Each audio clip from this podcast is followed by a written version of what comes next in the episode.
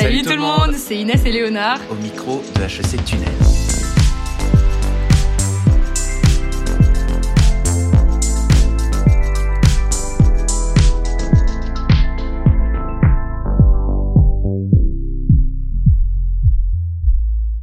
Can business be a force for peace? That is the question. Can companies help solve the most complex political issues in war torn countries? Do they and should they have a say? And where would it all start? At school, most probably. In business schools, more precisely. In fact, this idea is the root of today's episode. Can a business school like HEC play a role in times of war? Our guests today strongly believe that it can and that it should. Their view, they view our campus as a laboratory of intercultural understanding and peace, a place open to all and concerned with global politics. You've guessed it. Today, we're hosting two members of HEC Imagine, a very young and refreshing initiative that was just launched in September of last year. Oscar Franz is the Director of Communications of the Society, and Zaid Kasem is one of the very first Imagine Fellows, originating from Syria and currently studying his first year of Masters at HEC. Guys, thank you very much for being here. Thanks so much for having us. We're happy to help you internationalize this podcast a bit. Yeah, Indeed. It actually is the first- episode yeah. in English. I'll start with you, Oscar, Sure. with a, a very basic but essential question. What is HEC Imagine? Well, HEC Imagine is first and foremost a student association on campus, um, but we're working with the HEC Foundation and with HEC Paris as well. Um, but we are a student association with about uh, 40 student students right now, and we basically have two main missions. The first one is to welcome and integrate uh, the HEC Imagine Fellows on campus. Um, we have six fellows right now from war-torn regions, um, and our main mission is to help them integrate here in Paris um, on campus. And the second mission is to create an ecosystem and a platform for the topic of business for peace. So we want to foster dialogue um, around the topic of what can businesses do to foster peace uh, in this world. Basically, let's go back to the genesis of the project. Um, whose idea was it? Was it student led? How did you get this idea? How did you get on the project? Well, it all started back in uh, fall 2021 Okay. um, with uh, Adrien Nussenbaum, uh, who uh, gave a big donation to the HEC Foundation. Um, Because Adrien- who is he, basically? Adrien is an alumnus of HEC Paris. Uh-huh. Um, he, he studied here and he then went on to uh, found a couple of very successful startups. Um, and he then gave a donation to the HEC Foundation uh, with the intent to launch this new fellowship program, which um, was called HEC Imagine Project. And um, yeah, HEC Paris leadership was quickly on board, was happy to help. And um, then basically the whole recruitment process started. Um, the first fellows were recruited, um, led by uh, Sophie Dimichlouvet, who was the director of student recruitment back then. And um, yeah, and we can talk about the recruitment process later. Um, but our association was launched um, more or less half a year ago uh, in fall 2022. Um, first of all, because of course the question came up um, who will actually welcome and integrate the fellows on campus if they come here? That goes Because wait, the program pre-existed actually the student-led initiative, right? The Exactly. admin had already set something up, and Exactly. then students uh, took Exactly. the initiative to create a club to welcome those fellows. Exactly. We had uh, Okay. we had uh, four students, uh, three who were already studying at uh, HEC Paris, which was uh, Arthur, uh, Nicolas, and Anna. hmm Um, and then Behishta, who was actually one of the first Imagine Fellows, uh, joined the board as well. So those were the four initial founders of the association. Could you give us a- some idea of the people that came? Who are the fellows? And how did you recruit them to? Um, we have uh, six fellows uh, on campus at the moment. Three of them are from Afghanistan. We have two from Ukraine and one uh, from Syria and Lebanon, which we will hear uh, later. And yeah, the recruitment process was um, very different for all of them. Um, they all have to do the normal uh, recruitment process, which all of us students at HEC Paris had to go through, um, which is the essays, the interviews, and everything. Um, and then they have to do an additional pr- process to get the scholarship, the Imagine Fellowship, basically. But yeah, it all started with uh, Sophie uh, Dimichlouvet back in uh, fall 2021 um, when she basically was tasked to find uh, students who would be interested in this in this program because uh, the well, the target group is very, very uh, narrow um, because you need students who have a bachelor's degree, an undergrad degree, um, who are sufficient uh, in, in, their English level, and um, who are also willing to leave their their countries, their war-torn countries, because that can take quite a, quite a lot of effort if you're, for example, living in Afghanistan and can't really leave the country freely. Um, but then um, after they were admitted, basically the whole um, exfiltration started. Um, and for some that was easier, for some that was harder. Um, especially for the three um, women we have on campus who are from Afghanistan, that exfiltration process was super, uh, super tough. Um, and yeah. Also, I know you can't. Well, the the idea with this podcast is a bit complicated because we know that for saf- safety issues, basically you can't talk about anything uh, specific about the fellows yep. and their extraction policies. But we heard that, for example, for um, some fellows from Ukraine, it was really hard, and the fellow had to stay in Ukraine. Yeah, we've had we've had some cases. We um, also had uh, similar cases in, with uh, Af- uh, fellows from Afghanistan. Um, okay. because yeah, um, in Ukraine we had the the case that uh, men were not allowed to leave the country um, mm. when, when the war started. And in Afghanistan, of course, uh, there is no stable government at the moment, and uh, the Taliban were not exactly keen on letting talented students out of the country. I can't really go into detail of how the whole course. exfiltration uh, went, but um, lots of a lot of the um, fellows from Afghanistan we have on campus right now um, went through quite a hard time trying to get out of the country. Yeah, uh, I, I, completely understand that for safety issues, it might be um, super complicated to communicate on the project. But I really encourage people listening to us to um, talk to Behishta, for example, who's um, really often on campus.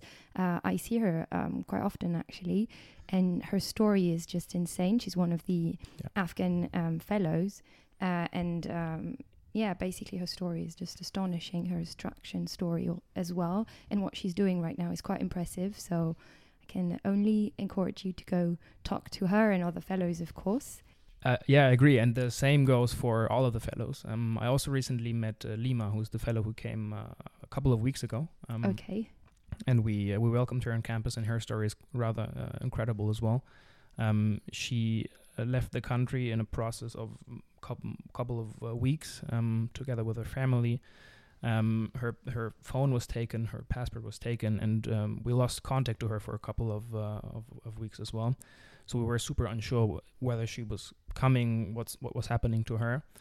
Um, and what actually helped in the process was that um, I don't know if you guys knew, but we had the the campus uh, in in Qatar, HEC Paris Qatar, um, and they were. Super I didn't know that before you told me. I didn't know we had a campus in Qatar.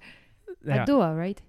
Exactly, yeah. yeah. And um, it looks actually quite similar to the S building. I've looked up some pictures of uh, on Google. S building yeah. here at HEC. Yeah, ah. looks quite nice. um, but yeah, they were super helpful to like do local coordination. And um, yeah, in the end, uh, Lima made it out, and she came to campus. And um, if you talk to her, her story is super inspiring as well. There's around 40 people in the in the society now. And of course, the the question is, how is it organized? How do you coordinate this massive process, and how do you cover the second point you mentioned about yeah. fostering this debate? We're we're a lot of people, um, and um, we have five teams at the moment. Um, we have the welcoming team, which is mainly focused on welcoming the fellows, but also creating a good atmosphere and culture within the association. Um, we have my team, which is the communications and, and growth team. Um, we have the newsletter team, who is uh, publishing newsletters about more or less unfor- conflicts you don't really hear a lot about in the news. For example, the conflict in Yemen. Um, we have the research team who is doing very thorough research on lots of conflicts in the world. Um, and the last team is the organization team, and that team is actually super important because they are focusing on organizing conferences, which we have planned. Um, we actually attended already the Paris Peace Forum. Um, we will attend Change Now, which is a big uh, conference which focuses on basically finding solutions to all of the world's biggest problems. And we believe that um, our the problem we're solving is, is one of the world's biggest problems.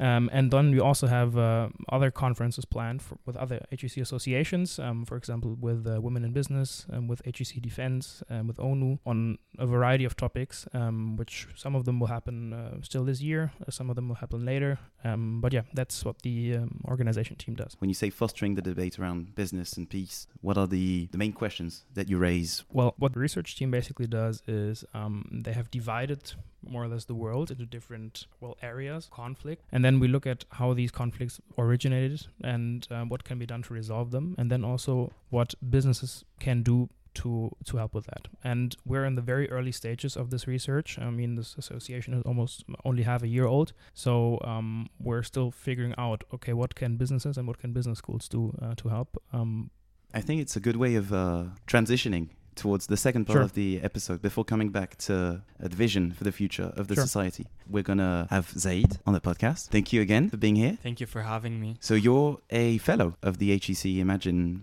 Foundation. Yes, I am.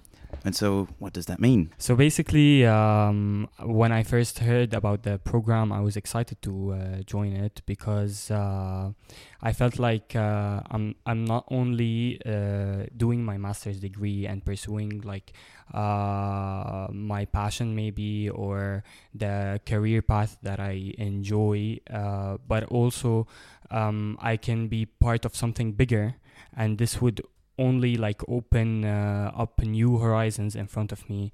Uh, maybe if i can be a part of something like uh, such as this association right now um, uh, i can i can later on have more ideas on how to implement uh, what we uh, work on and what the research team finds um, yeah basically I, I, I believe that and it's going pretty well and i believe that uh, it is only the beginning Let's go back to the very beginning of your experience here at HEC. So basically, Zaid, who are you? Where do you come from? Okay, so uh, basically, I uh, was born in Syria. I stayed there till I turned 10 years old, and then I moved to Morocco. This was at the start of the civil war in Syria. I moved there and I stayed there for a year and a half. Uh, and then I moved back to Lebanon, where I stayed there, uh, continued my intermediate and high school, and did my bachelor's degree in economics.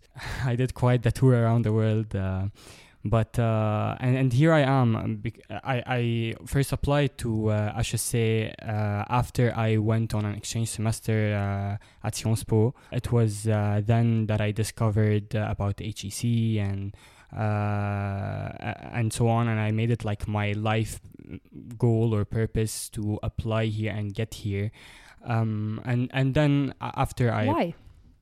because as someone who comes from this these countries it's quite complicated for me to get a job or get ahead in life without having a proper uh, master's program that equips me with the like um, the cr- credibility if you can say so and like because because a lot of um, students you can see them in Lebanon and in Syria they have received world class education at the American University of Beirut, at the Lebanese American University, and other magnificent uh, universities. However, they are now jobless and unemployed because they do not have uh, a good master's degree. So, for for us, the master's is like uh, something mandat- mandatory to have, and uh, and and for me, it's like it is the thing that is going to open up uh, the horizons in front of me. Yeah, Okay. exactly. Could you could you tell us about the process, the process that led you here? Because I mean, we we had Oscar describing us how the society works, and I'm curious to know how you lived through it. Yeah, so basically, I didn't go through the exact same process as Behishta and the other fellows. Um, um, I came here by myself. However, I received a lot of help from uh, Sophie. I received a lot of uh, support from uh, the uh, Imagine uh, fellows, from the board of the association um, and and like I was always uh, asked if I needed any help through the paperwork or any help in the courses and the materials that um, we have in HEC. So um, yeah, it was a very uh, helpful onboard- onboarding, if you can say that. Yeah. And how do you find it here at HEC? What What was your experience when you got here? And now that you have some perspective. Yeah, well, uh, m- my experience in Jouy en Josas, it's uh, you know, it's a Not exactly HEC Paris. yeah, but uh, but no, it's like really, really mind-opening experience for me so far. Um, it starts from the conversations that I have with the international students. It like uh, opens your eyes about a lot of issues that they are facing, about uh, current uh, problems in the world, and and also it helps me um, paint a better picture for them about the realities of the issues that we face in, in these countries like Syria and Lebanon. And, and I believe this is very, very uh, crucial and beneficial because once you understand the roots of the problems um, that these countries are suffering from, you can you can then apply the proper uh, solutions for these problems. Picking up on this, your perspective must be very enriching, especially in the context of this kind of society. I mean, focusing on peace, business, and I'm sure you have some ideas about that. I do believe that what is really impactful on the long run, what uh, uh, causes a change in the structure of, of the society, a positive change, um, is the fact that when you give opportunities to these students who have potential, they are the ones who can go back and innovate and make use uh, make use of the resources that they have because they understand their their uh, country's uh, problems, their people's mentalities, ways of thinking. So once they see how these first world countries operate, the systems that they have, uh, whether whether be it in their uh, technical field, for example, if if a person uh, is studying marketing and he sees how the big luxury marketing brands are operating here in Paris, he would have a maybe um, extra ideas to implement if he wants to go back. And, and also, in my opinion, uh, once people have these opportunities, they would change their worldviews about a lot of stuff and and this change of worldviews after talking with international students and so on would impact would have a ripple effect uh, uh, would have a ripple effect later on on the people in their countries. A simple conversation about what they saw in this first world country would uh, would improve that a lot I, I do understand that uh, your family is now in Morocco, right? Or did they? My family is quite scattered around the Around world. the world, yeah, okay. my dad's in Morocco, my brother's in the UK, my sister's in Syria, and my mom's in Lebanon. Okay. So my question now is: Would you would you yourself go back? Definitely, maybe not in the traditional way, in that in the sense that I'm going back to live there specifically. I, I'm still not sure about my uh, long-term vision. It's quite complicated now with the current situation there in Lebanon and Syria. You cannot predict uh, what's going to happen there. But uh, for me, I I already have some plans about what I m- might do in the future. You can also help. Uh, help uh, your people and your country from outside also if you open for example a foundation like Said Foundation or Life Foundation which grants scholarships for uh, uh, students and provide them uh, with the opportunities that I have been provided with. So there are a lot of ways that I can contribute back. Do you have any idea which industries you're interested in? Finance. And how do you project yourself? What role do you want to have in that field? I have an idea about my short term goals. Of course, I want to gain some experience in the field, join uh, an investment bank or work there for a while, and that would equip me with the skills and uh, credibility on my CV if I wanted to move somewhere else and maybe open my own boutique, maybe some in the future.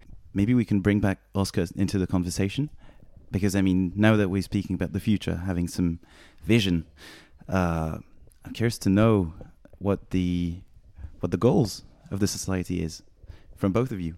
Sure. Um, so we have a couple of goals in along both of our missions. Um, ab- about the first mission, which was to welcome and integrate more fellows here.